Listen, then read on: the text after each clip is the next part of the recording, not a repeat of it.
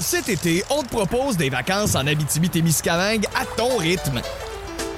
C'est simple, sur le site web nouveaumois.ca, remplis le formulaire et cours la chance de gagner tes vacances d'une valeur de 1500 dollars en Abitibi-Témiscamingue. Imagine-toi en pourvoirie, dans un hébergement insolite ou encore en sortie familiale dans nos nombreux attraits.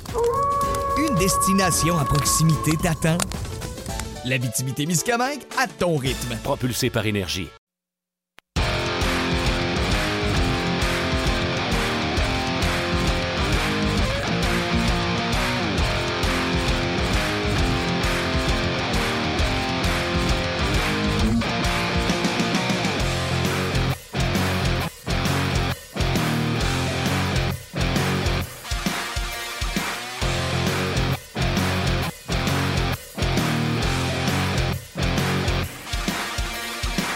Bonjour et bienvenue à On édition euh, du euh, jeudi 17 janvier 2019. Euh, Martin Lemay avec vous en compagnie de Luc Dancero.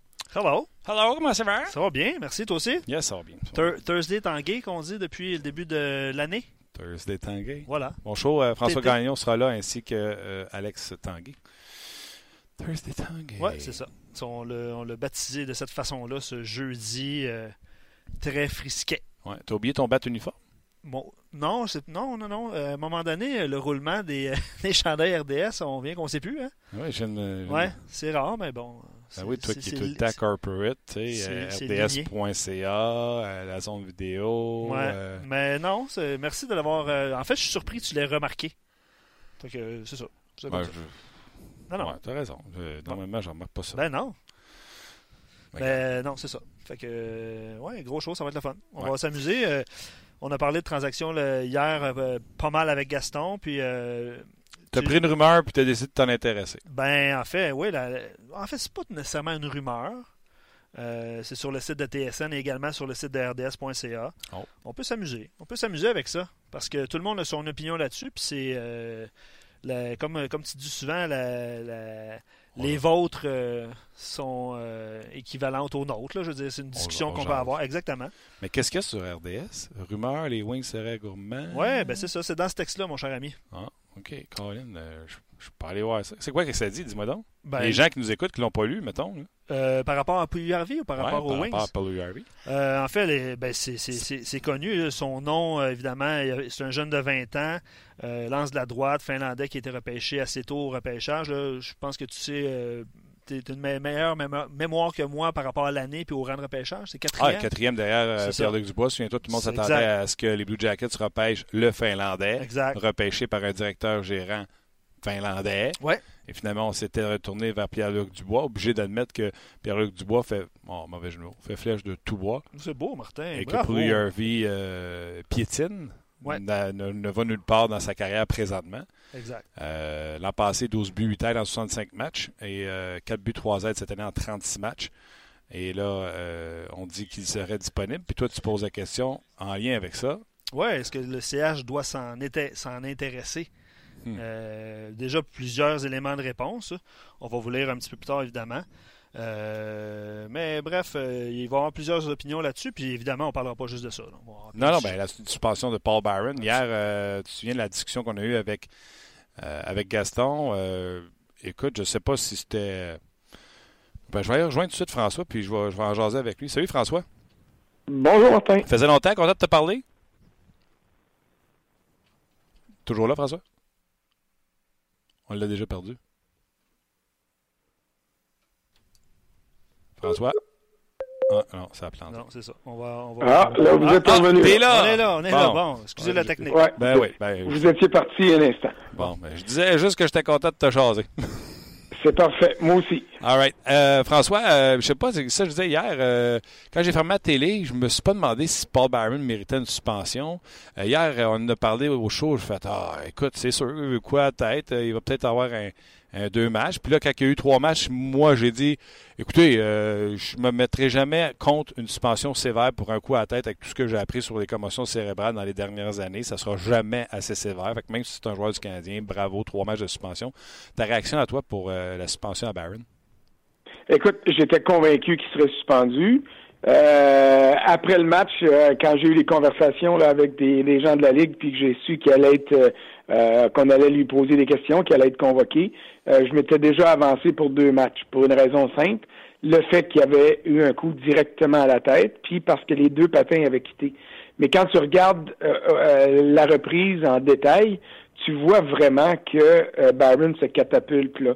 Il y a ses deux bras qui descendent le long du corps puis qui relèvent en même temps. Et je dis pas que Byron voulait absolument blesser Uyghur, c'est pas ce que je dis du tout. Euh, d'ailleurs, euh, le, le, gazouillis qui a envoyé hier après-midi, quand il assume pleinement son geste, il le mentionne, puis je suis convaincu qu'il était sincère. Mm-hmm. Mais dans la Ligue nationale d'aujourd'hui, avec les moyens qu'on prend pour s'assurer d'éliminer ce genre de coup-là. J'aime mieux que la Ligue soit un peu plus sévère que ce que j'anticipais, qu'un peu moins sévère que ce que j'anticipais. C'est pour ça que les trois matchs, moi, ça me dérange pas du tout. Exactement. Puis ça met, euh, je le disais au 5 ça met la barre à. Il y a un gars qui va donner un coup à la tête à quelqu'un, même s'il n'y a pas d'antécédent, on part à trois matchs. Oui, puis j'ai hâte de voir ça de la même manière pour tous les joueurs.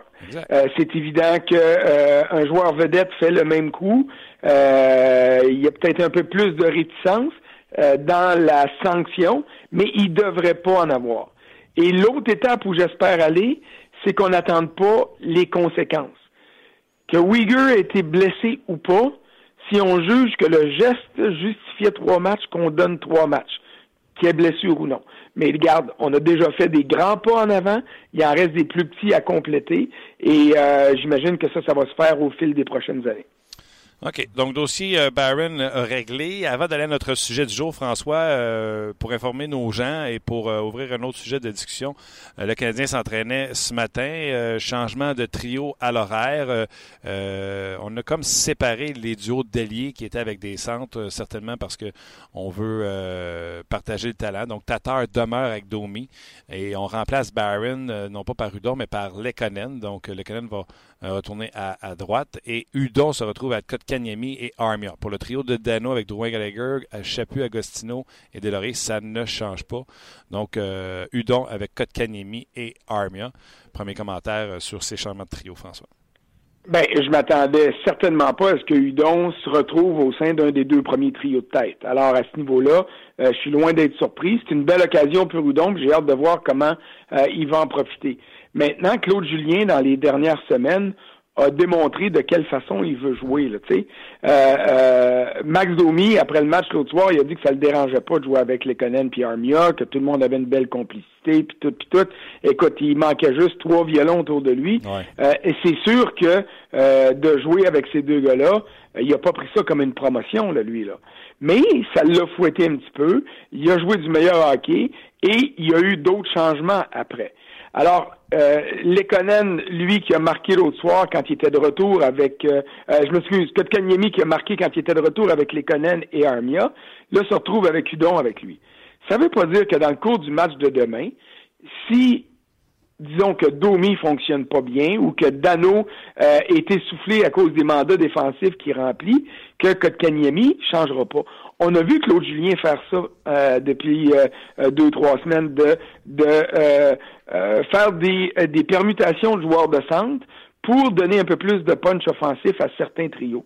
Alors, j'aime beaucoup ce que je vois de la gestion de Claude Julien, puis là, tu vas dire, on le sait bien, tu es peinturé dans le coin parce que tu es favorable à lui, et c'est tout à fait vrai. Mais tu sais, quand je le défendais l'année dernière, quand les gens disaient, puis tu avais des, des remarques qui étaient tout à fait justifiées à certains égards, quand tu disais qu'il y a peut-être des vieilles méthodes puis des vieilles manières, mm. euh, c'est sûr, il y a plus que mille matchs de jouer, de, diriger dans la Ligue nationale. Il, il, y a les manières qu'il y a toujours eu, mais cette année, je trouve qu'il a apporté des ajustements à sa gestion et ça donne des résultats.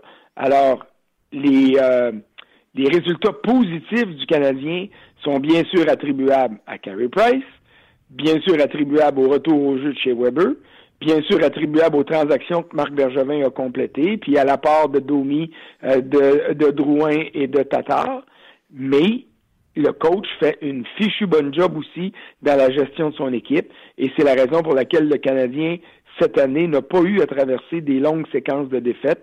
C'est parce que cette équipe-là joue de façon équilibrée et qu'elle est bien dirigée. Euh, dans la façon d'être dirigé, moi, je m'étais commis en disant j'aime pas la rotation. cette équipe-là n'a pas beaucoup de talent, fait que en plus, tu vas jouer dans la confiance.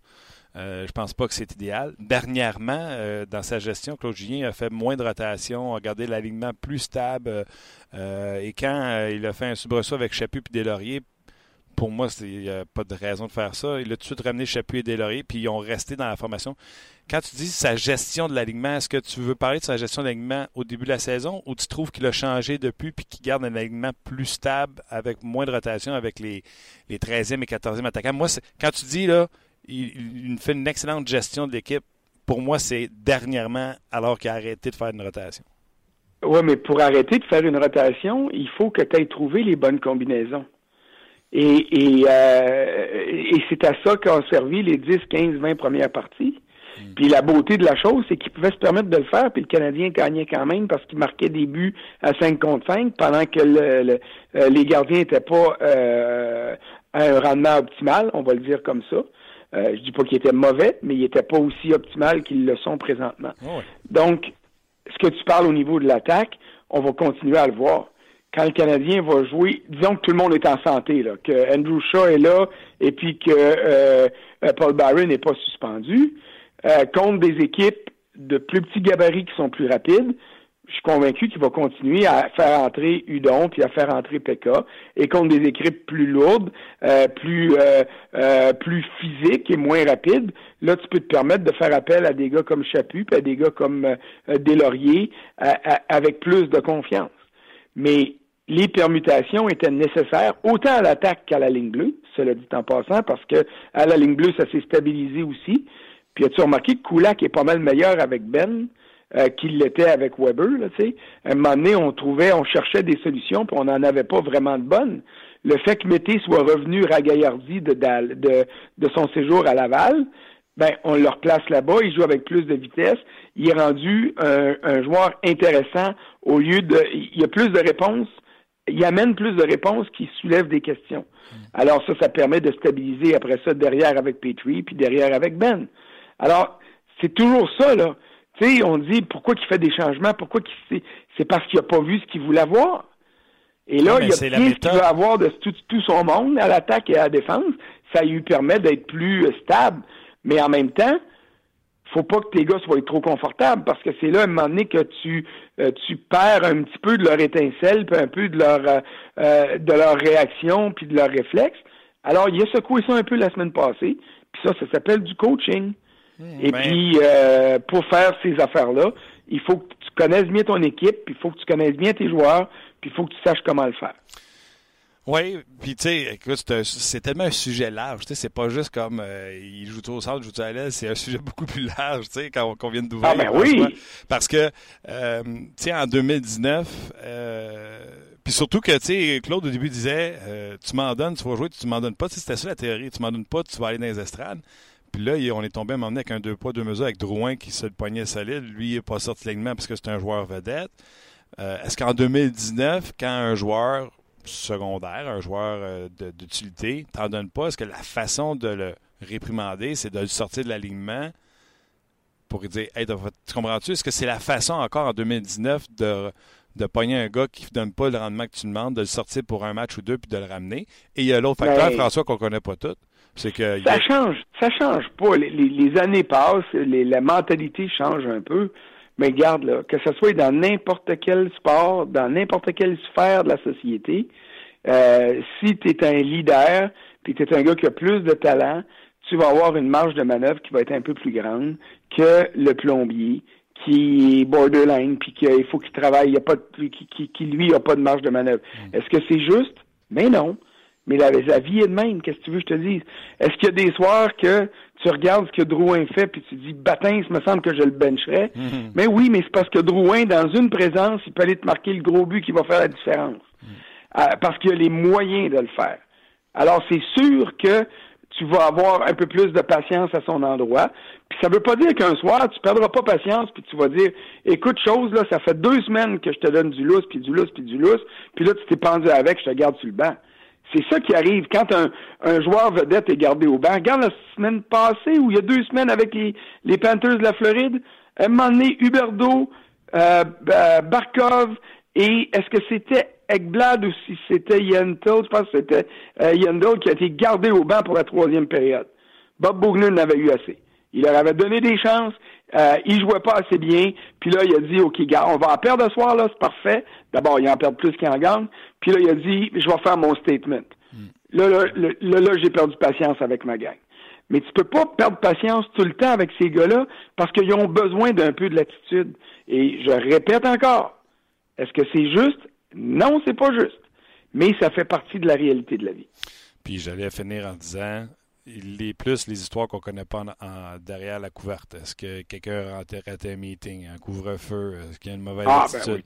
fait que, des fois, il y a une rotation, tu fais Voyons donc! Ben, ouais, c'est parce qu'on n'est pas au courant derrière. C'est, euh, ben oui, mais ça, puis euh, là-dessus, tu as entièrement raison. Il y a des facteurs autres qu'on va mettre dans la dernière colonne qui est ombragée, puis qu'on ne connaît pas. Mais, mais dites-vous que si on ne connaît pas toutes les raisons tout le temps, il y a quand même des, des, des, des, des patterns, il y a des patrons. Je veux dire, quand un. Euh, ben, tiens, revenons à Drouin puis à Domi. Ils ont eu une séquence de quoi, là, 4, 5, 6, 7 matchs où ça non seulement ça produisait pas, mais ça jouait moins bien. Euh, Claude Julien était patient. Il était patient, il était patient. À un moment donné, whoop, il a dit, bon, ben là, là, c'est le temps. Là, on est rendu là. Et ça n'a pas duré longtemps, là. Puis il n'y a pas besoin de garder ça longtemps, puis de garder les gars en pénitence longtemps. Il y a juste besoin de les secouer un petit peu, ça réveille, puis après ça, il faut que tu saches bien doser, puis trouver jusqu'où tu peux te permettre d'être patient, puis à quel point tu as besoin d'effectuer un changement, puis d'être sévère avec un, puis combien de temps tu dois être sévère. C'est pas évident, là. C'est pas une science exacte, là. Ça dépend de chaque gars, ça dépend de chaque équipe, et ça dépend de chaque coach aussi. C'est bien plus facile en jaser au téléphone ensemble que de le faire à tous les jours puis que de vivre avec les conséquences de ça. OK. le premier, le prochain sujet après. C'est parce que tu as dit quelque chose, je me suis pris une note, je veux qu'on parle de ça avant d'aller sur euh, les rumeurs de transactions et si Candy devrait s'intéresser à certains joueurs. C'est notre sujet aujourd'hui. Mais euh, tu as parlé de choses qui font que les Canadiens connaissent du succès. Euh, Claude Julien, certaines transactions de Marc Bergevin. je me souviens plus de tout ce que tu as énuméré. Puis j'ai rajouté quelque chose, François, puis ça me frappe. Je dois dire depuis la partie Boston et Floride. Brendan Gallagher a un rôle de meneur dans cette équipe et il mène ce groupe de joueurs-là. La face qu'il avait à Boston, puis lui, il a décidé d'aller se cogner le nez sur Chara, puis il savait à toutes les fois qu'elle allait tomber. Il est allé, et même contre la Floride, avec un réservoir euh, un peu moins plein, il, est à l'effort. Tu peux pas pas suivre ce gars-là.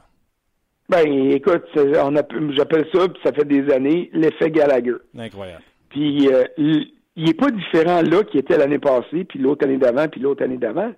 Mais les résultats suivent, les gars suivent. Alors, euh, grand bien lui fasse d'avoir maintenu ça, même si le restant de sa gang ne suivait pas. Hmm.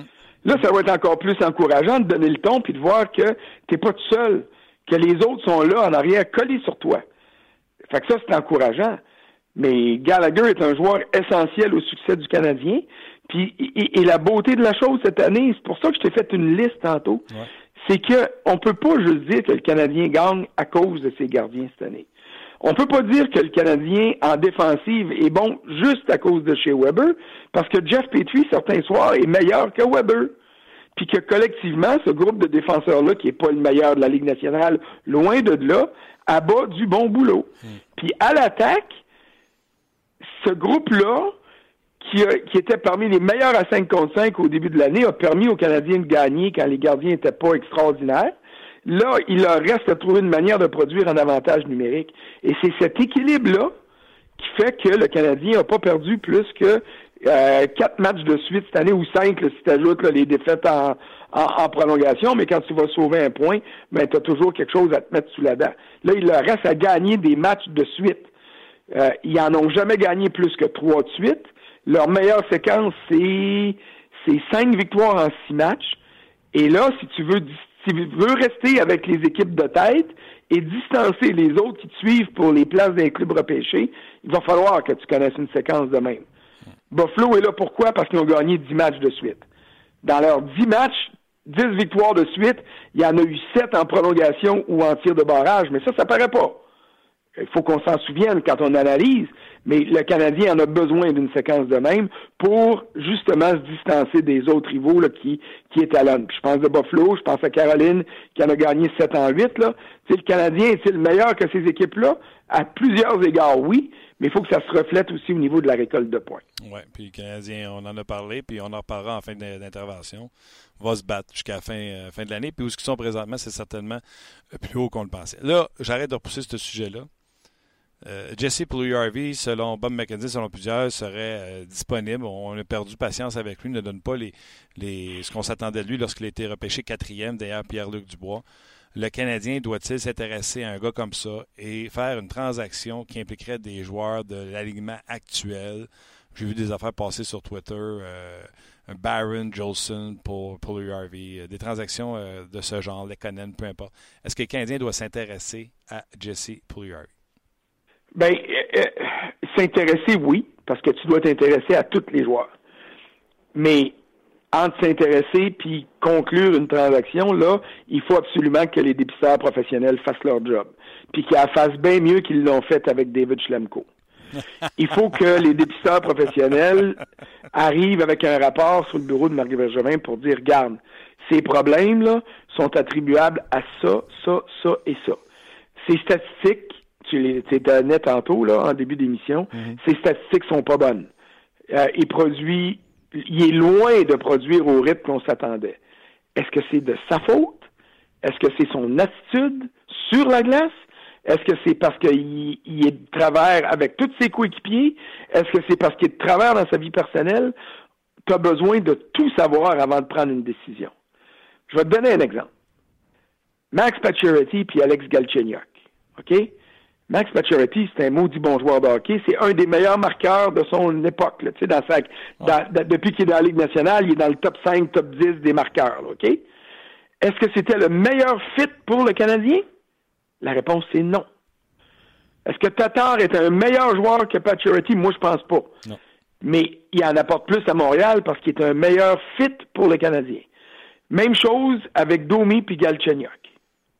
Alors, je reviens à ta question on regarde Pouillarvi, puis on dit c'est un maudit broyard, puis un maudit chialeux, puis qui n'est pas capable de, euh, de trouver son rythme, puis que quand Gallagher va aller le voir pour dire, gars, moi je donne le ton, faut que tu suives, qui va faire les yeux au ciel, puis qui va dire, non, moi je joue à ma manière.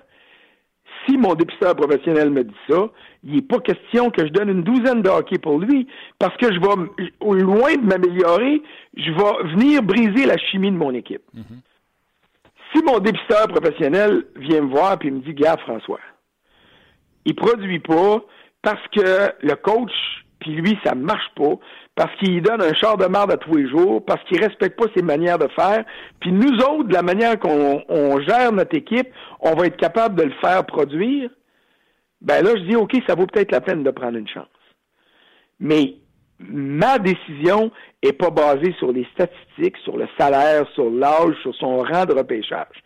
Ma décision va être basée sur tous les motifs qui vont m'être présentés pour dire oui, on devrait le faire ou non, on reste loin de ça avec une pôle de 100 pieds. Fait que tu me donnes le nom de Pouillarvi, il y en a qui sortent le nom de Jebo Meester. Jebo Meester, moi, c'est un défenseur que j'ai adoré, toujours. C'était pas le meilleur joueur d'équipe, que tout le monde me dit, mais ça m'enlevait pas les qualités que je le voyais, je lui donnais comme manière de bâton puis comme patineur. Ce gars-là sortait, partait de la ligne des buts, puis se retrouvait en zone neutre en trois enjambées. Puis j'exagère à peine. Mais cette qualité-là, il l'a pu. Alors, si mon dépisteur professionnel vient me voir, puis il me dit, François, Boumister pourrait peut-être nous aider à gauche, moi, je vais te dire, sa qualité première, c'était son patin. Il l'a plus du tout. Je gaspille pas de munitions pour ça.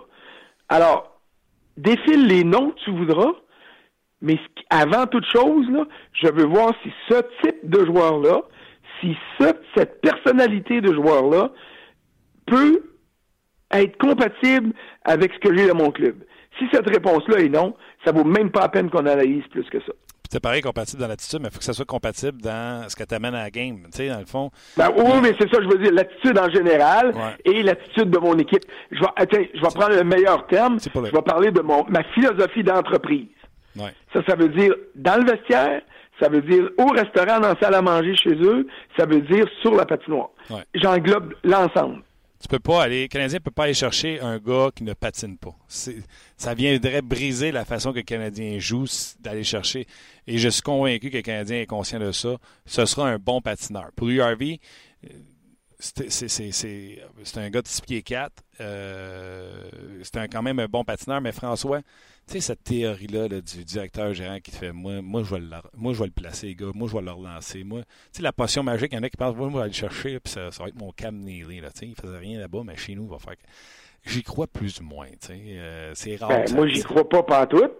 Regarde les plus grosses erreurs qui sont faites par les directeurs généraux. La majorité des erreurs les plus les plus crasses et celles qui euh, qui viennent entacher leur travail, c'est parce qu'ils ont donné trop de chance à des gars qui aimaient. Peter Chiarelli, il a vécu les belles années de Milan Lucic à Boston. Quand il a donné ce contrat de fou-là à Milan Lucic pour le sortir de... Il était où? Il était à Anaheim ou à Los Angeles? Il était à Los Angeles. Pour l'amener à Edmonton, il pensait qu'il allait retrouver le même Milan Lucic qu'il avait eu à Boston. Hein? Il y a trois buts à ses dernières années et demie. Puis là, on parle d'un gars que j'adore, que, que j'ai adoré, que j'ai vénéré, que j'aurais voulu avoir dans mon équipe n'importe quand. Mais à un moment donné, il faut que tu coupes le cordon. Et, et combien tu envoies des directeurs généraux comme ça qui disent Ah, lui, je le connais, je vais le relancer. Lui, je le connais, je vais le relancer. Non. Il y a des moments donnés où, quand il n'y a plus de jus dans la bouteille, t'as beau la tordre, puis la tordre, puis la tordre. C'est ce qui va arriver, Martin? Elle va te casser des mains parce qu'il n'y a plus rien à tirer de la bouteille. Fait c'est ça, là. Il faut, il faut éviter ces situations-là où un GM ou un coach va dire à son GM Hey, je le connais, ce gars-là. Amène-moi-les, m'a réglé. Marc Bergevin a fait ça avec Andrew Shaw. Moi, je le connais, ce gars-là. On a gagné des coupes à Chicago. Je veux avoir son attitude. Je veux avoir son leadership dans mon vestiaire. Mais Andrew Shaw avait pas 28, 29, 30, 31. Il restait du jus dans la bouteille il restait de trouver une manière de le faire sortir comme faux jus-là. Hmm. Et ça y donne raison. Mais si dans trois ans ou quatre ans, Marc Bergevin est ailleurs, puis il va chercher Andrew Shaw à 31 ans ou à 32 ans, ben il n'y aura pas le même gars. Puis c'est plate de même, c'est la réalité de la vie.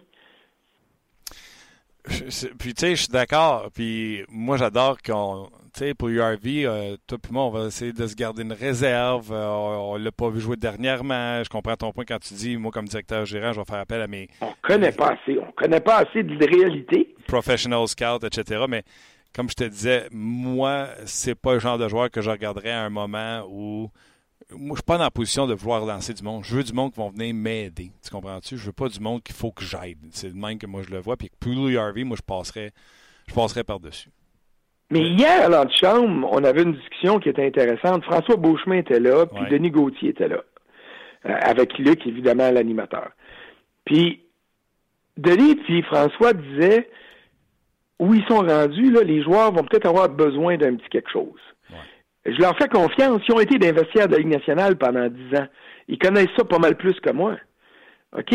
Mais moi, j'étais autour des vestiaires de la Ligue nationale, puis ça fait 25 ans, je le fais, ou à peu près. Puis, ce qu'on a vu cette année dans le vestiaire du Canadien, on rentrait puis on se faisait regarder de travers par tout le monde, puis Gallagher était le premier à dire On va vous le prouver que vous avez tort. On va vous le prouver que vous avez tort.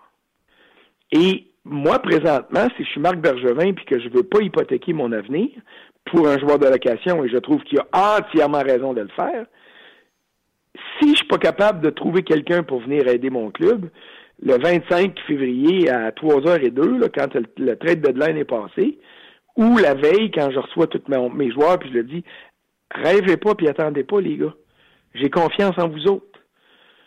On vous a parlé au début de l'année, puis on dit, c'est nous autres contre tout le reste du, du monde du hockey qui pense qu'on vaut rien. On va leur prouver qu'ils ont tort. Alors, gardons cette philosophie-là. Moi, si je suis Marc Bergevin, c'est comme ça que je gère mon équipe en ce moment. Bon, ça ne veut pas dire que si un, joueur n'est pas disponible et qui peut aider mon club à long terme, que je ne ferai pas une grosse transaction. Tu sais, je parlais, je pensais à Cam Fowler. Il regarde, là, ils ont commencé à faire des échanges là, du côté de Anaheim parce que euh, euh, il gagne plus, puis Bob Murray dit que c'est pas de la faute du coach, fait qu'il va switcher des joueurs. S'il y a moyen d'aller chercher un Cam Fowler, tu sais, mets le nom que tu voudras, mais un défenseur de premier plan, et puis que je vais, je vais payer cher, mais je vais recevoir plus cher encore, ça, je dis pas non. Mais venir faire du petit patchage puis dire juste pour encourager les gars, voici, je suis allé vous chercher quelqu'un qui va vous aider. Mais non. Au même titre que d'aller chercher Tatar l'année passée pour Vegas, ça n'a rien donné de bon parce qu'ils ont perdu un choix de première, puis un choix de deuxième, puis un choix de troisième. Bon, tu vas me dire qu'ils ont ramassé Paturity cette année en conséquence ou, en compensation, puis bien correct, mais euh, je suis pas sûr que j'aurais pas aimé mieux garder mes trois choix que j'avais avant de faire la transaction avec Détroit. C'est ça le, nerf de la guerre en ce moment. Puis c'est quoi? J'ai peut-être raison, j'ai peut-être tort. Euh, c'est peut-être Denis puis François euh, Beauchemin qui ont plus raison que moi, puis on le saura jamais. On va le savoir une fois que la saison va être finie. Mais en ce moment, la chimie est tellement belle chez le Canadien que j'irais pas rajouter quelque chose qui serait pas qui pourrait faire faire virer la recette. Non, c'est ça. Faudrait que ça vaille la peine. Ah, la peine en maudit, ouais. ouais. Tu un défenseur gaucher, mettons. oui, puis qui est bon. Qui est bon surtout. c'est important. ça que pas, tu vas pas le chercher juste parce qu'il joue à la défense, puis tu vas pas le chercher juste parce qu'il est gaucher. Tu vas le chercher parce qu'il est bon. Là, là, ça, c'est une autre histoire. Comme toi, François, on va te chercher parce que tu es bon. Ah, vous êtes bien fait. Attention à toi, puis on s'en bientôt. Puis je coûte moins cher que Camfather. euh, oui, ouais, que Camfather, oui. Salut, François. Salut, bonne journée. Bye, bye. C'était euh, François euh, Gagnon. Euh, dernier sujet, j'ai pas eu le temps de parler avec François, c'était Lekonen. Mais je vais le lâcher un peu, Lekonen. Dans quel sens que tu vas le lâcher? Ben, euh, Lekonen, c'est-tu un gars de deux premiers trio qui peut marquer des buts? Ou c'est un joueur d'énergie qui va jouer ses deux dernières lignes? Visiblement, c'est pas la première option. Il y en a déjà marqué 18. Il y en a déjà marqué 18. juste parce qu'il n'y a pas confiance? Mais 18 sur un troisième trio euh, rapide, euh, ça, peut, ça peut être excellent dans le hockey d'aujourd'hui, c'est ça. Oui, absolument. hier, on a parlé de son, son futur contrat aussi. oui, c'est ça. C'est pas par rapport à ça que. Ouais. Euh, Thursday Tanguay s'en vient dans quelques instants. je vais vous lire quelques commentaires sur Facebook. De toute façon, on va poursuivre la discussion avec Alex. plein de sujets à aborder, super intéressants. Évidemment, des rumeurs de transactions aussi. je lis un commentaire de Claude qui résume pas mal. Claude Marion qui a écrit sur notre page. Euh, il dit à pareille date, l'an dernier, le CH était nettement vendeur et rien euh, de ce qu'il ne, rien de ce qu'il possédait dans la formation ne semblait intéresser les autres formations. Ça veut dire qu'il n'y avait rien à vendre. Exactement. En moins d'un an, le Canadien est passé de la 28e place à une équipe qui varie entre la 8e et la 12e. nette progression. Puis là, il dit euh, le CH est vendeur ou acheteur. Il répond à sa question. Il dit définitivement acheteur, mais il y a un mais puis François en a parlé, euh, Martin, il dit cette, euh, cette année, la chimie, l'entrain, l'énergie sont au rendez-vous. Le Canadien a de l'espace sur sa masse salariale, hein, c'est 9 millions environ. Euh, il ne toucherait pas aux ingrédients qui ont contribué à bâtir cette chimie-là. Je trouve ça très sage comme commentaire. Ça ressemble un peu aussi à ce que François disait. parce que François était très prudent dans l'idée d'additionner quelqu'un. Il y a des noms qui sont suggérés. Là, Zach Wierenski, un, les Blue Jackets sont en série. Zach Wierenski, c'est leur pilier en défensive. Ils ne le donneront jamais. Euh, que dans cette optique-là, ça coûterait la peau des fesses. Euh, là, il y a le nom de Joel Edmonston qui vient de sortir. Euh, Saint-Louis, on en a parlé hier. Ils sont rendus à 4 points d'une place en série avec un match en main. Juste ce soir contre Boston. Boston qui jouait hier à Philadelphie. Ils ont perdu. Saint-Louis était déjà à Boston. Tu te souviens? On a parlé à, David, puis il était déjà là-bas. Fait 4 ans. Fait eux, là, s'ils gagnent Boston, les trois autres matchs suivants, c'est des matchs qui sont à portée de main parce que c'est Ottawa, les Kings puis les Ducks. Exact. Fait que les Blues, enlevez-les de la liste des vendeurs. Euh, sont peut-être en train de sauver leur saison. Ça change vite, hein? Ça change vite. Et il y a tellement d'équipes vendeurs que tu ne vas pas vendeur si tu es dans le portrait des séries éliminatoires. Bien d'accord. Euh, deux derniers commentaires. Euh, on va aller rejoindre Alex dans quelques instants. ça rejoint un peu l'opinion de Claude. Frédéric Girard qui dit que le Canadien a plein de joueurs intéressants pour les autres équipes. C'est fou comment ça, ça, change vite ça aussi. Hein. Il dit si Benjamin continue de son plan, il doit échanger ses vétérans. Je pense qu'il il a ouvert cette possibilité-là dans, son, euh, dans son point de presse. Euh, il, doit, il doit être dans le clan des acheteurs. Puis Francis dit Will CH pourrait regarder l'option de Pouilly-Harvey. Cependant, tout dépend du prix. Le Canadien doit regarder sa banque d'espoir dans les prochains repêchages. Ça a été le cas dans les, dans les derniers. Euh, puis une chose à ne pas oublier non plus, les équipes doivent regarder l'expansion pour Seattle.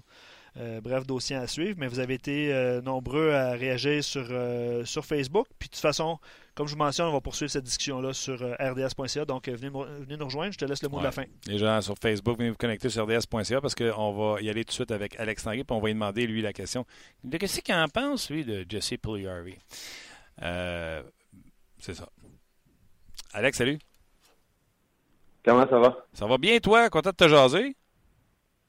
Ça va bien, ça va bien. Tout va bien. Good. Euh, Alex, c'est. Euh, Puis, on ne l'a pas mis sur la liste d'épicerie qu'on s'est envoyé tantôt, là, mais euh, Bob McKenzie euh, parle que Jesse Pugliarvi est disponible avec les Oilers Edmonton. Fait qu'on s'est l'approprié ici un peu à Montréal. Est-ce que le Canadien doit s'intéresser à un gars comme ça?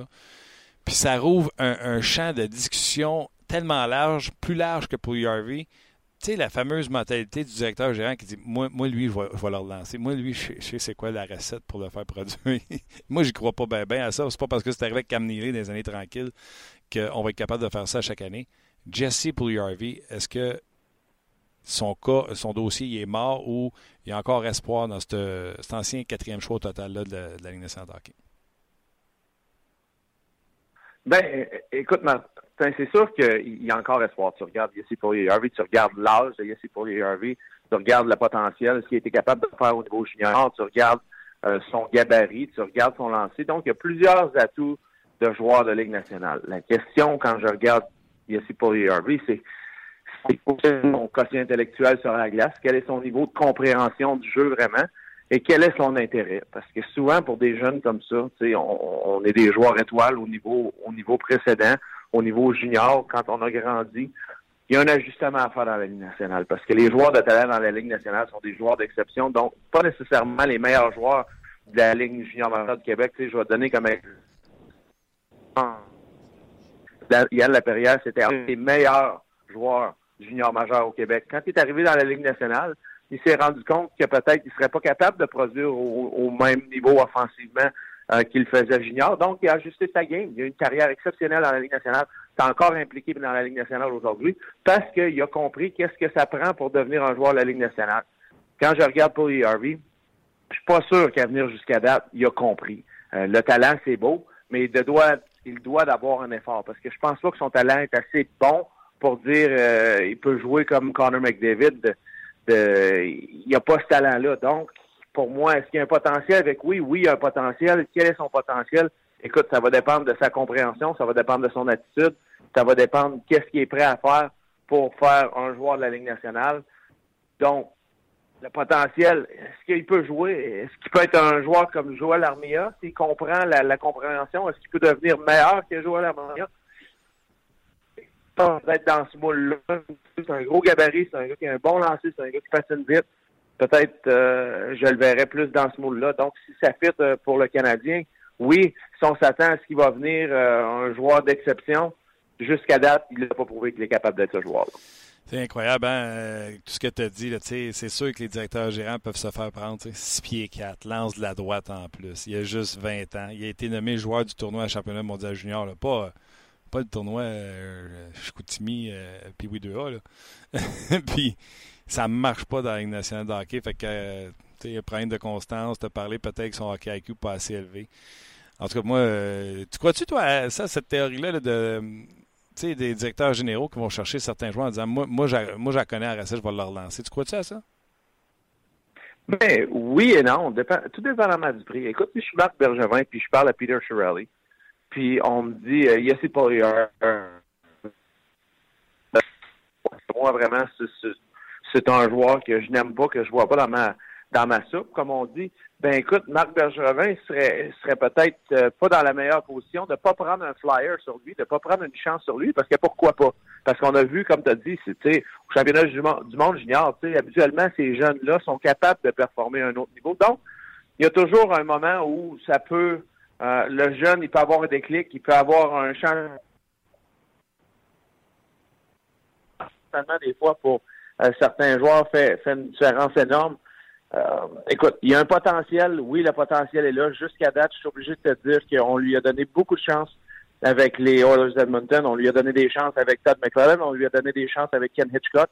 Et puis, jusqu'à date, il n'a pas été capable de, trouver le rendement qu'il a, qu'il a ou qu'il aimerait avoir quand on regarde les trois premiers choix de cet encamp-là. C'est difficile de se comparer aussi avec Austin Matthews, Patrick Liney, puis Pierre-Luc Dubois. Donc, pour lui, c'est vraiment... Est-ce qu'il va être capable? Moi, je pense qu'il y a un excellent potentiel. Est-ce que ça va arriver tout de suite? Euh, peut-être que non, mais est-ce qu'il y a une chance qu'il devienne un bon joueur de la Ligue nationale? Écoute, il a beaucoup d'atouts. Son patin, son, son gabarit, son lancer, euh, son habilité d'être un marqueur naturel, je pense qu'il est là. Mais une chose qui, deux choses qui doit améliorer, son intensité doit être différente et certainement sa compréhension à faire là-dessus. Tu as parlé de Pierre-Luc Dubois. Euh, le Canadien va apporter les Blue Jackets de Columbus demain. Euh, les Jackets, je pense, sont sur une série de quatre victoires de suite. Le dossier Brabowski, le dossier euh, Panarin. oui, les Blue Jackets sont dans le portrait des séries. Oui, ils, ont des joueurs extraordinaires comme Panarin puis Dubois qui, qui, qui fait flèche de tout bois. Mais eux autres sont dans une dans un, dans un bateau particulier avec des joueurs autonomes qui pourraient partir, des décisions à prendre du côté des Jackets. Oui, puis écoute, j'ai hâte de voir l'attitude, puis qu'est-ce qui va arriver avec John Davidson, avec Guillermo Kekalainen, comment ils vont gérer le problème qu'ils ont. Parce qu'on a vu ce qui est arrivé entre Tortorella et Bobrovski dans les dernières semaines. Il y a beaucoup de rumeurs, écoute, sur ce qui s'est passé dans la chambre, sur ce qui s'est dit. Et, pour moi, euh, je regarde la manière dont Sergei Bobrovski, puis tu regardes ses, émotions sur la glace. Ses émotions, souvent, la, la manière dont un joueur performe, dont est impliqué durant le match, en veut en Puis je vois un manque d'intérêt pour Sergei Bobrovski. Écoute, c'est les, les Blue Jackets de Columbus. Tu as deux atouts, puis deux atouts excellents quand tu parles de Panarin puis Bobrovski. C'est deux joueurs d'exception, c'est deux joueurs que n'importe quelle équipe, Martin, voudrait ajouter à leur équipe pour une poussée aux séries éliminatoires. Maintenant, tu regardes l'équipe de Columbus puis tu analyses cette équipe-là. Est-ce qu'on est à l'apogée ou est-ce qu'on est au meilleur de cette formation-là? Moi, je pense que non. Puis je pense que non, commence à émerger comme un des meilleurs défenseurs dans la Ligue nationale. Je pense aussi que Zach Warren, qui, dans une coupe d'années, dans deux, trois ans, va être capable d'être un défenseur à ce niveau-là aussi. Tu vois Pierre-Luc Dubois, tu vois Atkinson. Euh, moi, je pense qu'on voit le début du groupe, de, ce groupe, de, ce noyau-là, du début de leur, euh, leur ascension vers une équipe qui va être constante dans les meilleures équipes de la Ligue nationale. Maintenant, est-ce que tu dis ma chance de gagner la Coupe Stanley est cette année ou ma chance de gagner la Coupe Stanley avec mon groupe est d'aller de l'avant? Parce que si tu dis c'est d'aller de l'avant, tu te dois d'avoir des atouts puis d'avoir du retour pour ces joueurs-là. Parce que si Sergei Bobrovski et Artemi Panarin, qui eux vont prendre la décision de s'en aller au 1er juillet l'été prochain, ben écoute, ça serait triste pour les Blue Jackets, pour leurs fans, de ne pas avoir un joueur ou des joueurs en retour qui vont aider cette équipe-là à avancer de l'avant. Parce que tu regardes, puis moi, si, tu me mets dans ces souliers-là, Martin, puis je sais pas toi, mais moi, tu me mets dans ces souliers-là, puis tu me demandes aujourd'hui de dire qu'est-ce que les Blue Jackets de Columbus devraient faire? Écoute, moi, j'aurais regardé, puis pas, pas présentement, je, je probablement que je, je l'aurais fait au, courant de l'été passé à décharger ces deux joueurs-là. Parce que si, au moment de l'été passé, que tu n'es pas capable de signer ces deux joueurs-là, tu ne peux pas les perdre pour rien, puis tu dois avoir un retour maximal. Ce retour maximal-là, pour moi, est avec une saison complète et non avec une demi-saison. Puis la chose qui m'embête le plus, c'est que tu regardes dans la division métropolitaine. Est-ce que les Blue Jackets de Columbus sont assez bien nantis pour battre les Capitals de Washington, pour battre les Penguins de Pittsburgh, puis pour battre le Lightning de Tampa Bay, ou peu importe qui va sortir de la division Atlantique après ça? Écoute, moi, je ne le vois pas présentement. Est-ce que je peux me tromper? Oui, absolument. Mais pour moi, le futur de cette équipe-là est plus important que le présent parce que je pense que le présent n'est pas tout à fait assez bon pour pouvoir battre les équipes que j'ai juste mentionnées. Puis, euh, tu sais, je suis d'accord. Puis là, ils sont dans le bateau. Tu disais que tu l'aurais fait l'été passé. Mais là, ils sont dans le bateau de dire, présentement, pour des joueurs de location, les gens déchirent pas leur chemise pour euh, les joueurs de location. Fait que ton retour sur ton investissement n'est pas très grand si tu échanges à ce moment-ci. Puis tu hypothèques tes chances d'entrer en série éliminatoire parce que les Jackets sont premiers de leur division à 59 points. Mais la wildcard, la dernière wildcard détenue par les Pingouins, c'est 56. Fait qu'ils sont à 3 points, là. tu comprends-tu? Ils sont pas. Euh, non, absolument. Et, puis écoute, euh, est-ce que Corpusalo est le joueur que si tu décides de changer Bobrovski est un joueur ou est-ce que tu dois avoir un gardien de but en retour aussi? Donc, il y a plein de décisions à voir. Les choses, écoute, on parle beaucoup à ce temps-ci, puis tu sais, je sais qu'il nous reste un petit peu plus qu'un mois à la date limite des transactions, mais comme tu l'as dit, Martin, il y a tellement de choses qui rentrent en ligne de compte. Tu regardes dans la division euh, euh, dans la division Ouest. Écoute, l'Avalanche du Colorado, qui aurait pensé il y a trois semaines, un mois que l'Avalanche du Colorado maintenant est dans une position qui doit se battre pour les séries éliminatoires. Donc, il y a beaucoup de choses qui peuvent changer dans ces trois, quatre semaines-là. Il va y avoir des vendeurs qui vont s'annoncer qu'ils ne sont pas vendeurs présentement. Il va y avoir des, acheteurs qui peuvent être acheteurs. Tu as mentionné tantôt les, les Blues de Saint-Louis. Tu sais, les Blues de Saint-Louis sont dans une situation où on joue du hockey pour autour de 500. Euh, et puis, et puis, on est encore à ce temps-ci de l'année, euh, heureusement pour eux, à, une position où on est quatre points des séries éliminatoires. Donc, écoute, il y a plein de choses qui vont rentrer en ligne de compte par rapport aux échanges. J'ai hâte de voir la continuation. Pour moi, une des équipes que je surveille et que je vais surveiller encore beaucoup pour les échanges, c'est les Ducks d'Anaheim. Je pense que les Ducks, ils veulent euh, rajeunir leur équipe parce qu'au détriment de peut-être faire les séries éliminatoires, j'ai hâte de voir si on va être capable de, de bouger peut-être certains des plus vieux. Est-ce qu'on va être capable de demander à Ryan Kessler de peut-être lever sa clause de non-échange, lui qui a dit qu'il ne voulait pas la lever? J'ai hâte de voir les Ducks d'Anaheim, qu'est-ce qu'ils vont faire. Déjà, il y a eu du euh, mouvement de personnel mineur, tu me diras, mais ça commence déjà à, bouger de, ce côté-là. Avant qu'on on change de, sujet, juste compléter sur les Blue Jackets, c'est quoi le défi pour le Canadien euh, face aux Jackets? Quel type d'équipe? C'est une équipe euh, qui te frappe? C'est une équipe qui te patine? c'est quel genre d'équipe? Ben, écoute, quand tu joues contre les Blue Jackets de Columbus, tu te dois d'être euh, d'être prêt pour euh, leur premier trio. Écoute, le premier trio est un trio dominant du fait que Panarin et Atkinson ont tout le, tous les, euh, les atouts, toutes les habiletés du monde. Puis Pierre-Luc Dubois, plus que je le regarde, plus que je l'aime en tant que joueur, c'est un joueur qui a une compréhension du jeu et joue la partie ou la game sur les 200 pieds de la patinoire, aussi bon défensivement qu'offensivement, très très fort physiquement.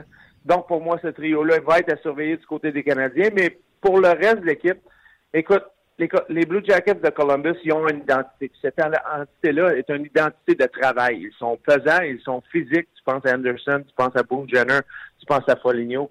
C'est une équipe que tu te dois de mettre l'effort, tu te dois de mettre euh, d'assurer d'être prêt à payer un certain prix parce que les Blue Jackets jouent du hockey pesant. Et pour le Canadien, la clé du succès va être leur rapidité. Écoute, on l'a vu depuis le début de la saison. Le Canadien est une équipe vite. Je pense que si les Canadiens jouent un match rapide, ils peuvent forcer les Blue Jackets peut-être dans un hockey ou dans des positions que, Blue que les Blue Jackets ne sont pas aussi confortables qu'à l'habitude. Ça sera à voir demain, c'est sur RDS, bien sûr, 19h, Canadien Blue Jackets de euh, Columbus. Euh, on va parler un peu du Lightning. Oui, l'équipe connaît une saison euh, du tonnerre. Mais je pensais pas que Kucherov pouvait en ajouter une autre couche. Écoute, il est en voie, j'ai fait le calcul, de connaître une saison de 131 points. Alors que tu sais, des saisons de 100 points étaient pénibles à avoir il y a quelques années où on en avait un avec McDavid, c'était tout. C'est hallucinant ce qu'il fait. Là. Hallucinant, absolument. Écoute, pour moi, euh, tu regardes Nikita Kucherov jouer, puis ce que j'aime dans son jeu, c'est euh, sa compréhension puis sa manière d'utiliser les joueurs avec lui. Écoute, il y a plusieurs joueurs, puis les entraîneurs vont souvent dire à des joueurs plus moyens ou des joueurs plus euh, moins d'exception que Nikita Kucherov de jouer la game nord-sud. Mais pour Nikita Kucherov, tu te dois de jouer et puis laisser son, son intuition puis ses pensées aller de l'avant. Je le vois jouer, puis c'est un joueur qui est capable de jouer nord-sud. Il est extrêmement rapide, il a un bon premier premier step, comme on dit, mais il est capable de jouer la game capable de trouver des par, par l'information, la fausse information qui envoie à la défensive adverse, de bouger les pions un petit peu comme, au, comme aux échecs, et puis de, de donner des, de l'espace pour Braden Point, de donner de l'espace pour Tyler Johnson. Ces deux joueurs-là aussi, j'adore ce qu'ils font. Écoute, il emporte beaucoup de vitesse. Puis quand tu as un joueur comme Kucherov qui est capable de ralentir le jeu, d'avoir deux bombes, d'avoir deux gars qui sont capables de patiner puis d'ouvrir le jeu, je suis obligé de te dire que l'an passé, on l'avait vu avec Stamkos dans les séries éliminatoires. On l'avait vu avec Stamkos durant la saison. Puis pour moi, c'est un bien meilleur fit d'avoir Braden Point, Tyler Johnson avec Nikita Kucherov que d'avoir Steven Stamkos. Les deux jouent encore puis sont tout feu, tout flamme sur l'avantage numérique. Mais je suis obligé de te dire qu'à 5 contre 5, d'avoir Braden Point avec lui. Écoute, c'est formidable. Puis Braden Point, je le dis, je le répète pour les gens qui ne l'ont pas vu, pour moi, ce joueur-là devient une super vedette dans la Ligue nationale, capable de jouer n'importe capable de bien jouer sur les 200 pieds de la patinoire, une bonne compréhension, ne triche pas offensivement. C'est ça, quand tu joues contre un premier trio de l'autre côté, c'est souvent important. Euh, j'adore ce joueur-là. Ces deux-là sont vraiment spectaculaires. Euh, moi, j'ai dit, tu sais, les Capitals, j'avais dit, je pense l'an passé ou l'année d'avant, les Capitals vont gagner euh, quand Kucherov sera le premier centre devant Backstrom, parce que là, tu vas être rendu avec un deuxième centre comme Backstrom. Et j'ai dit la même chose. Braden Point est le vrai premier centre de cette équipe-là devant Steven Stamkos. Puis c'est pas peu dire, Stamkos, c'était encore un joueur d'élite. Mais là, Pointe, là, à 686 000, c'est certainement le meilleur deal de la Ligue, mais il va coûter des pesetas tantôt, là. Oui, il va en coûter des pesos, ça, je peux te dire ça. Puis Julien Brisebois, écoute, pour moi, être Julien Brisebois, c'est un bon problème à avoir parce que, tu sais, quand tu regardes où a été repêché Braden Point, un choix de troisième ronde, écoute, il y a plusieurs équipes qui ont passé par-dessus Braden Point. Puis d'avoir un choix de troisième ronde, te donner le retour que Point te donne présentement, écoute, c'est un bon problème à avoir. C'est un problème que certainement Julien Brisebois, ça va être au top de sa liste de priorités cet été. Et puis, comme je te dis, présentement, cette équipe-là, dans une position que tu regardes où ils sont dans le classement avec l'avance qu'ils ont sur les autres équipes. J'ai hâte de voir qu'est-ce que Julien Brisebois va faire parce que pour Julien Brisebois, veut, veut pas, il y a une certaine pression, Martin, parce que je pense que Julien est un, excellent gars de hockey. Il a grandi à Montréal, il a fait ses, premiers pas avec les Canadiens. Après ça, il est allé apprendre de Steve Eisenman, puis il a emporté beaucoup aussi à Steve Eisenman. Mais il y avait une certaine pression parce que quand tu remplis les souliers de Steve Eisenman, ben, veut, veut pas, si l'équipe gagne, beaucoup du crédit va aller à Steve. Si l'équipe perd, beaucoup de ce crédit, ce crédit-là ou de ce de, cette malchance-là va aller à toi par rapport à ce que Steve avait fait auparavant. Steve Eisenman ne veut pas des joueurs du temple de la renommée comme ça, ont une certaine présence, ont une certaine prestance, si on veut, dans les médias. Donc, il y avait une certaine pression pour Julien Brisebois. Puis j'ai hâte de voir comment il va gérer les prochaines semaines parce que qu'est-ce qu'on fait avec une équipe qui performe aussi bien que le Lightning comme ça? D'emporter quelqu'un de nouveau dans ce vestiaire-là, c'est difficile des fois parce que les joueurs, durant une saison régulière, puis durant des séries éliminatoires, tu dois avoir des joueurs qui sont heureux avec toi, heureux du, rôle qu'ils vont avoir, puis de toucher un alignement comme ça, qui a du succès comme ça. J'ai bien hâte de voir comment lui, Coach Cooper, les conversations qu'il va avoir et comment ils vont décider de, de manier ou de remanier, si on veut, leur alignement pour les séries éliminatoires. Est-ce que tu les touches? La manière dont on joue présentement, je suis pas sûr que tu as besoin de toucher à cet alignement-là. Euh, écoute, il y a plein d'autres euh, sujets. Paul Byron, on en a assez parlé. Je veux pas, euh, je veux pas perdre du temps avec avec ça. les Ducks, on en a parlé. Les Pingouins échangeraient Derek Brassard. T'en penses quoi? Écoute, Derek Brassard, pour moi, c'est un joueur, c'est un excellent joueur. On a vu les performances qu'ils ont eues avec les Rangers dans les séries éliminatoires. Même chose avec les sénateurs d'Ottawa. Écoute, pour moi, Derek, c'est un joueur qui veut, veut pas il se voit, lui, puis, puis la plupart du monde de hockey le voit comme un joueur qui est capable de performer offensivement, d'avoir une certaine production. Tu parles d'une production de 50-60 points, d'un pratiquement d'un deuxième centre, d'un joueur qui va être capable de jouer sur un avantage numérique.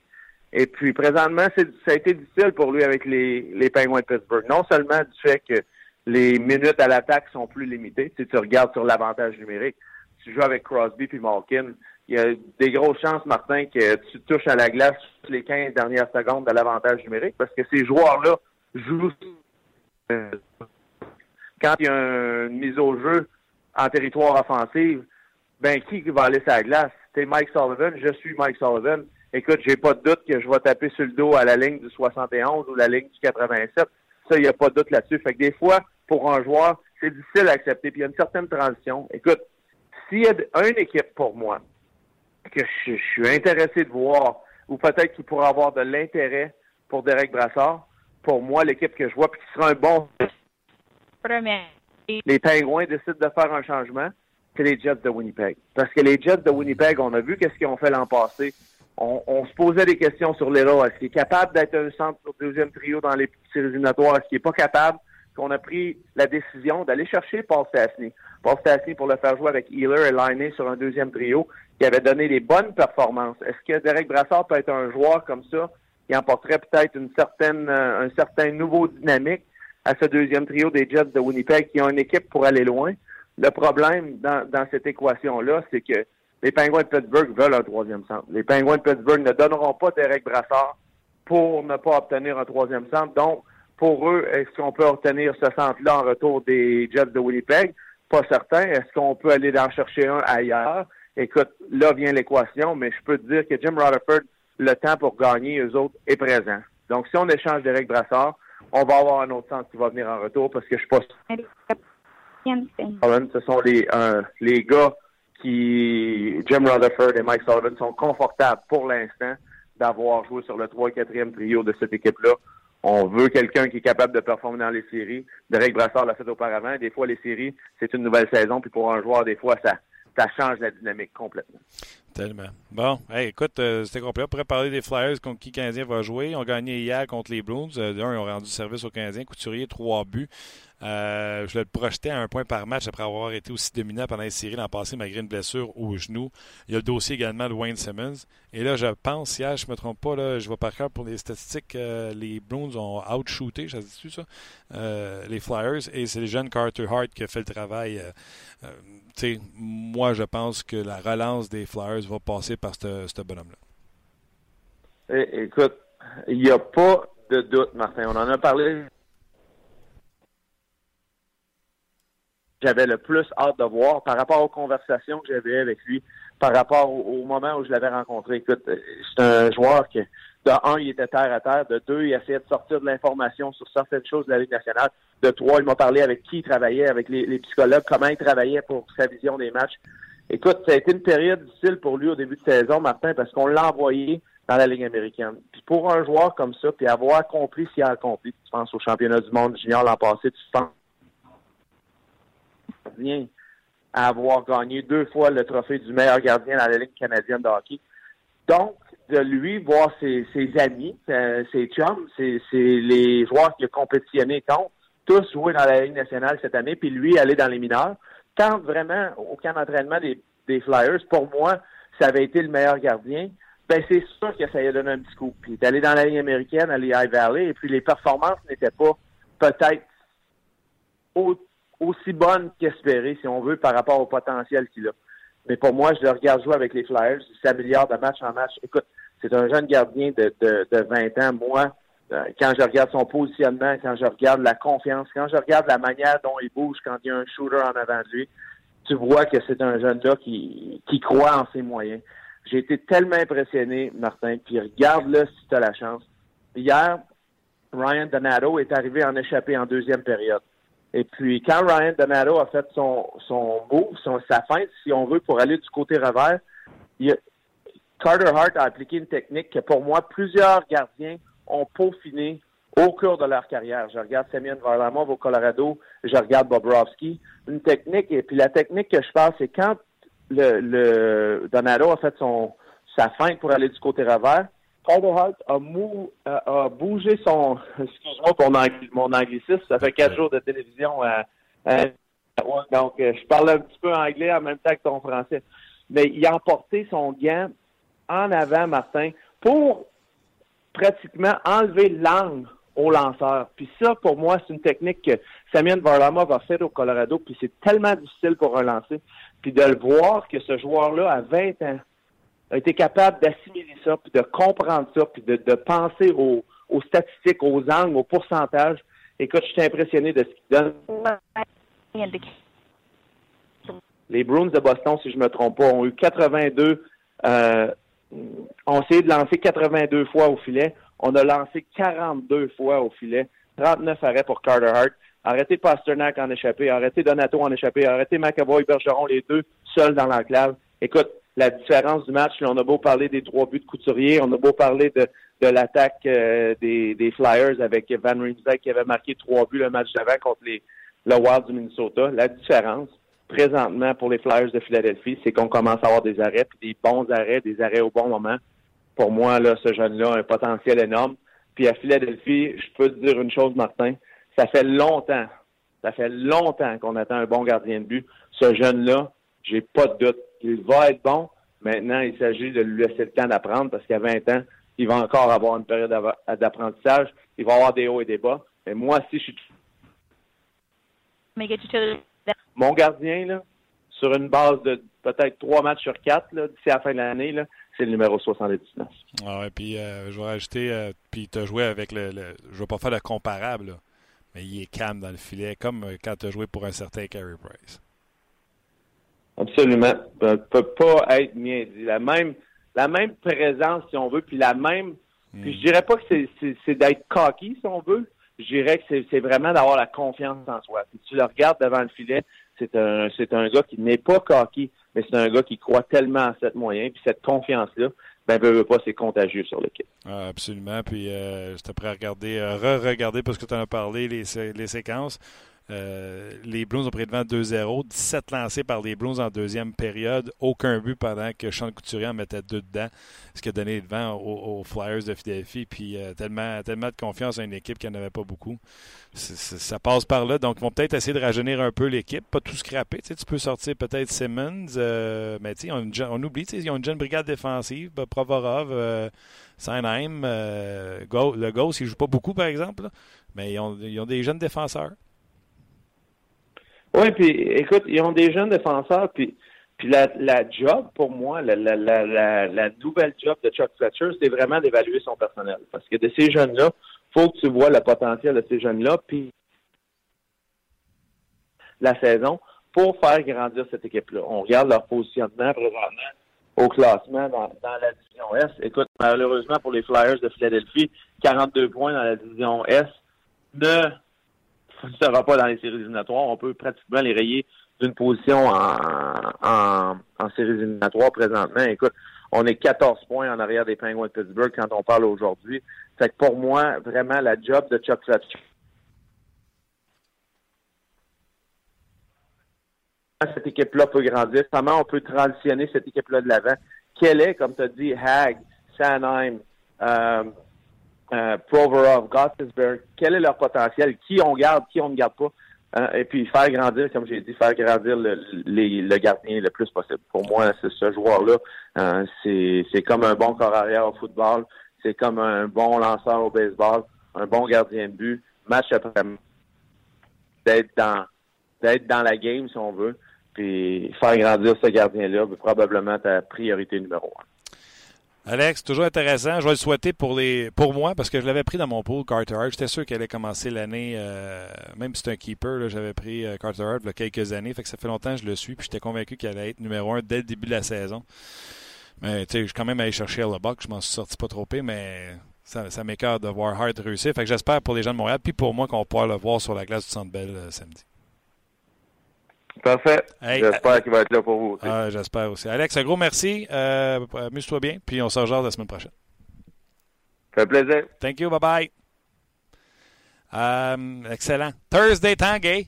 Oui, absolument. Les gens euh, l'ont souligné d'ailleurs sur nos pages. Comme euh, chaque fois qu'Alex est avec nous,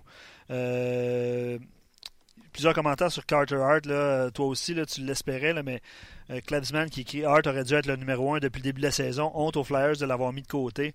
Je sais pas s'ils voulaient pas. les Flyers sont, sont pas tweet, là. Ils, tweet, j'aimais ça, c'est ça. Euh, ils savent que c'est l'avenir devant, devant, le filet. Est-ce qu'ils voulaient. Était sur un modèle d'affaires. On est patient avec ben, les C'est ça, exact. Euh, visiblement, ça lui a coûté son emploi. c'est ça. Tu le cherches pas. Euh, exactement. Donc, mais moi, ce que j'ai aimé d'Alex, c'est. tu sais, on en savait beaucoup sur Carter Hart, mais l'aspect que tu sais, souviens-toi, je t'avais voir le dernier match en concours des Bruins contre les Flyers. Puis euh, Carter Hart était encore avec l'équipe à ce moment-là parce qu'il avait des blessés. Puis c'est vrai que c'était lui qui avait été le meilleur au camp d'entraînement. Puis on a décidé de l'envoyer pareil dans les, dans les mineurs. Puis là, quand Alex explique qu'il a jasé, puis qu'il a pris ça euh, dur d'aller parce qu'il y avait une feuille de route, puis L'aspect psychologique de ça aussi. L'aspect, tu sais, comme qui travaille des psychologues sportifs, etc. L'arrêt qui a parlé Alex Tanguay, tu sais, de l'avancer à la mitaine, de comprendre cette affaire-là. Effectivement, tu ne comprends pas ça d'habitude à 20 ans, mais tu sais, les gens qui criaient qu'Hachek n'avait pas de style, mais il arrêtait tout le, par chance. C'est pas vrai. Non, non, non. Ça, c'est Dominique Hachek d'amener un gant, d'amener le bouclier, coucher à plat ventre. Souvenez-vous les images, il est couché à plat ventre. Là. Il a plus son bâton, puis il approche le bouclier. Mm-hmm. En approchant le bouclier proche de la rondelle, tu vois plus. L'angle est, coupé. Puis je peux être couché à terre, puis juste te mettre le bouclier devant la rondelle, tu ne scorreras jamais. Mm-hmm. Hachek, c'était ça, un peu. Puis c'est un peu ce que Carter Hart. Euh, a réussi à faire sur cette échappée-là. Parce que je ne sais pas si tu l'as vu. C'est comme s'il prenait la rondelle, sa palette à Donato. Donato s'en vient devant lui, je pense qu'il est gaucher. Ouais. S'en va back-end. Il n'a pas le temps de faire son back-end que il Art, a la rondelle et la palette dans, dans, le, Pendant que l'autre fait son. OK, OK. On va aller voir ça. C'est euh, possiblement dans le fait saillant sur rds.ca. Tu vois, je l'ai. Euh, tu l'as plugué, mon corporate. Euh, d'autres commentaires par rapport au Lightning, ben, plusieurs sur Carter Hart. Là, je pense que tout le monde s'entend pour dire que ça va être le gardien d'avenir euh, et que les Flyers en ont grandement besoin. C'est le septième gardien utilisé par, par les Flyers cette année. commentaire intéressant de Jacques qui dit le nouveau et jeune directeur général Julien Brisebois va devoir être patient. Vous avez parlé du Lightning un petit peu plus tôt. Euh, qui connaît toute une saison, Kucherov, tout ça. Puis son point est, intéressant. Il dit ses prochaines actions seront déterminantes pour son avenir professionnel. C'est difficile d'atteindre le sommet. C'est difficile, c'est encore plus difficile d'y rester. Euh, le travail de Brisebois sera soumis à un comparatif serré avec euh, Eiserman. Mais il y en a beaucoup dans le milieu qui trouvent que c'était Brisebois qui gérait, qui gérait tout. il est condamné au succès à court terme, évidemment parce que le Lightning euh, et la meilleure équipe dans la Ligue nationale, là, mais euh, je ne sais pas c'est quoi le, moyen et long terme dans son cas. C'est sûr qu'à un moment donné, c'est une vague, puis le Lightning va redescendre, va être obligé d'échanger les joueurs en raison de la masse salariale, ces, trucs-là. Mais c'est vrai que les actions euh, vont être importantes dans son cas. à savoir si le Lightning va descendre au classement, je pense pas que ça va être le cas. Il y a des contrats qui sont déjà signés à long terme. Hmm. Euh, mais évidemment qu'il va y avoir des décisions importantes à. Ah non, mais cette équipe-là, tu sais, Kucherov est signé, euh, Stamkos est signé. Euh, c'est ça, exact. McDonough et Edmund sont signés à long terme. ouais. Tu sais, tous les Strawman, les, ils peuvent les changer. Là. Mais les deux top, tout est signé à part Brennan Point. Absolument, ouais, c'est ça. Puis il y a des jeunes encore qui. tu sais, Mathieu Joseph, il n'y a personne qui le voyait dans l'alignement cette année, qui est, il est déjà dans l'alignement. C'est le, cas d'Yanni Gourde aussi, il y a deux ans. Euh, ils, réussissent à, faire de la place aux gens, des joueurs. à trouver des joueurs, puis à bien les former dans la Ligue américaine. Euh, c'est un succès. Absolument. Euh, transaction, là, rapidement. Dans les échanges mineurs, j'aimerais voir le CH aller chercher un défenseur gaucher. Bon, défensivement, assez jeune pour t'aider pendant des années. Tu as parlé de Robert Hagg tantôt. c'est le commentaire de Solution 90. D'un côté, coup d'éclat. je pense, Hag des Flyers. Ouais, mais ben, ils vont avoir un choix à faire aussi au niveau des défenseurs. Alex en a le bien ça va bien, Ça va bien quand même. Ouais. Euh, côté coup d'éclat, j'aimerais voir le CH s'informer de Jacob Chikrin avec les Coyotes. Puis offensivement, il souhaiterait voir euh, Chris Kreider euh, aboutir avec le Canadien éventuellement. quelques C'est un, gros bonhomme, excellent patineur. Kreider. Ouais, il a connu un superbe début de saison. Mais là, ça va moins bien euh, offensivement depuis quelques temps. Qu'est-ce que les Rangers feront euh, Est-ce qu'ils seront. Ben, sont assurément vendeurs? Mm-hmm. Non? Les Rangers, oui. Ils sont, pas, ils sont pas dans le portrait partout. C'est ça. Euh, est-ce qu'il y aura des mouvements du mouvement personnel dans leur cas à suivre? Nolan Patrick qui tarde à se mettre en marche également du côté des Flyers. Il y a un soubresaut cette semaine. Là? Il y a une coupe de points dans un match. Oui, oui, oui, ouais, tu as raison. Euh, ben, Tyson Jones la QV 2016 déçoivent pour des top 10. Ça, c'est le Sylvain qui écrit ça. Tyson Jones, souviens-toi comment j'étais. Euh, ouais. Ben, encore, tu sais, je ne serais pas en train d'abandonner sur Tyson Jones. Et tu abandonnerais sur Pouilly par exemple. OK. Les, mots qui que j'ai retenus, c'est tu sais quoi? Vas-y. La grosse différence, imagine là, euh, voyons, pas Kokanemi, mais euh, le directeur gérant des Blue Jackets. Euh, Kokalainen. arrive, puis il décide de laisser passer le Finlandais pour prendre le Canadien. On parle, c'est Alex qui en parlait aussi tantôt, on parle d'hockey IQ. Ouais. Ouais. Tu sais, Pouly Harvey, souviens-toi comment il était plus gros que les autres, avec sa cage qui était euh, pas fit sur son. Il laissait. Il avait l'air d'un monstre ouais. comparativement aux autres joueurs juniors. Donc, physiquement, par son patin, il dominait tout le monde. Mais quand tu arrives dans la Ligue nationale de hockey, cet aspect-là, c'était pas le hockey IQ qui va avec. C'est pour ça que tu abandonnes Et il y a quelqu'un euh, qui a écrit euh, sur notre page, puis je voudrais pas y voler le. Le punch? Ouais, le punch. Mais un autre Alex, un autre Alex Galchenyuk, non merci. Je sais pas si tu as vu ça passer sur notre page à un moment donné. C'est Maxime qui écrit ça. Puis c'est une belle. Euh, un beau parallèle. Tu un troisième choix total. Un gars qui était supposé être troisième qui est tombé quatre. Tu comprends-tu? Le hockey IQ, Colin, ça s'enseigne pas. Ben d'accord avec toi. ben, tu sais, l'argument principal que j'ai lu sur nos pages depuis le début de l'émission, c'est le fait qu'il soit finlandais et qu'il serait bien entouré avec les Canadiens de Montréal, ce qui n'est pas le cas avec les Oilers d'Edmonton. C'est Kotkaniemi, Armia, Lekonen. Est-ce que c'est un environnement qui lui euh, qui serait. Prendrait-tu la chance, Ben, ça dépend comment ça coûte, là. Tu sais, euh, Byron, Jolson, on a vu ces noms-là, parce que l'avenir du Canadien en défensive à droite, si tu prends la décision de garder Petrie, à un moment donné, il va y avoir congestion. J'aime beaucoup Jolson parce que par, son aspect. non, je sais, je, mets, je mets de l'avant. non, je, moi je passerais. Je passerais aussi, malgré son talent offensif, malgré qu'on a besoin d'un ailier, euh, un moment donné, qui, va marquer des buts, droitier, euh, non, je passerais. Euh, à moins qu'on, tu sais, on en a parlé hier, à moins que Suzuki soit pas la solution, parce que visiblement, à un moment donné, il va avoir congestion au centre aussi. OK. Suzuki, ils appellent les autres et ils disent de moi Suzuki, je vais te donner plus Harvey. Non, je le fais pas. Non, fais pas. Malgré son, le grand talent que peut avoir Harvey, je suis d'accord avec toi par rapport au hockey IQ. Suzuki l'a, là. Ouais, lui, c'est les pieds qu'il a pas. C'est la vitesse. Puis c'est la force. Ouais. C'est un petit joueur. Ouais. Pas sûr, que, pas sûr que Suzuki serait un, un C'est ça que Marc Bergevin dans son bureau il fait. Ben, OK, on a Suzuki, hockey IQ, passeur exceptionnel, va trouver le monde. Il n'y a pas le patin d'Aigle national de hockey. Il n'y a pas le patin qu'on a ici. L'autre, un peu plus domé. Ouais. 6-4, patine comme le vent. domé, j'aime ça l'expression. Oh, ouais. 6-4, patine comme le vent. Ouais. Mais il est domé. Mais tu sais, si les. Dans le fond, tu voudrais prendre les deux pour faire. Euh, oui. puis, encore une fois, si, euh, si les Oilers sont trop gourmands, tu sais, si c'est un cinquième choix, tu le fais, là. On s'entend, là? Si c'est un deuxième choix, tu le fais. Je le fais un deuxième choix. Si, tu tu donnes rien en retour de joueurs actifs, là, dans hmm. la saison actuelle. Mais si c'est Byron. Euh, puis c'est pas que je suis en amour avec Byron du tout, là, ni les Conan, mais non, je le fais pas. Mais si ça coûte un deuxième choix, là, demain matin. Dans le fond, si on te le donne, tu vas le prendre. C'est ça. Hein? Pas cave, moi non plus. Je pense que hein? tout le monde fait comme ça. C'est ça. OK. C'est bon. Thank you very much. On se voit, on se voit demain. Euh, pas de match du Canadien ce soir, évidemment. Non. Prochain duel contre les Blue Jackets. Puis c'est Carey Price euh, en passant. Hein, je ne l'ai pas mentionné. Là, mais c'est Carey Price qui est dans le filet demain. Annoncé par Claude Julien. Puis on ne sait pas si Udon sera de l'alignement au sein du troisième trio. Tu en as parlé un petit ben, peu. Il patinait là. C'est ça. Ça devrait être lui. OK, OK. Gros merci. Merci, Thomas. Merci à toi, euh, Luc. On se rejase demain pour une autre édition de On Jase.